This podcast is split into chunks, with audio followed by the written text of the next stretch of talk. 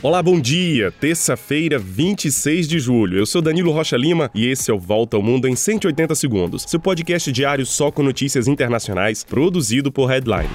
Antes de começar, não esqueça de clicar em seguir nosso podcast na sua plataforma de podcast preferida. Assim, você recebe nossas notificações e não perde nenhum episódio. Então vamos lá para o episódio de hoje. A gente começa com notícias da viagem do Papa Francisco ao Canadá. Ele deve celebrar hoje uma missa para mais de 60 mil pessoas na cidade de Alberta, no oeste do país. Ontem, o Papa pediu perdão pelos abusos da Igreja Católica contra indígenas no Canadá. Desde o final do século XIX até a década de 1990, o Canadá enviou 150 50 mil crianças indígenas para 139 internatos dirigidos pela igreja. Muitas delas sofreram abusos e 6 mil morreram por doenças e maus tratos num processo de assimilação cultural. O Papa segue sua viagem para o Quebec e termina a visita na sexta, num encontro com a população local de uma ilha canadense do Ártico.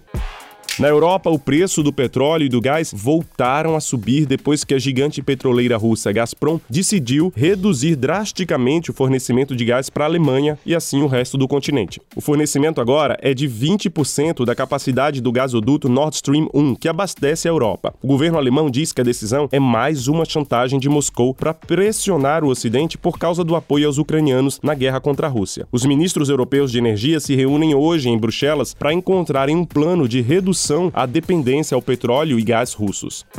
Enquanto isso, no campo de batalha, as tropas ucranianas se encontram a 40 quilômetros da cidade de Kherson, no sul do país. Essa foi a primeira cidade tomada pelos russos em março. Caso os ucranianos retomem a cidade, a guerra entra numa nova fase, já que isso permitiria facilitar a exportação de grãos ucranianos pelos portos do sul via o Mar Negro. Além disso, aproximaria os ucranianos da Crimeia, que foi ocupada pelos russos em 2014.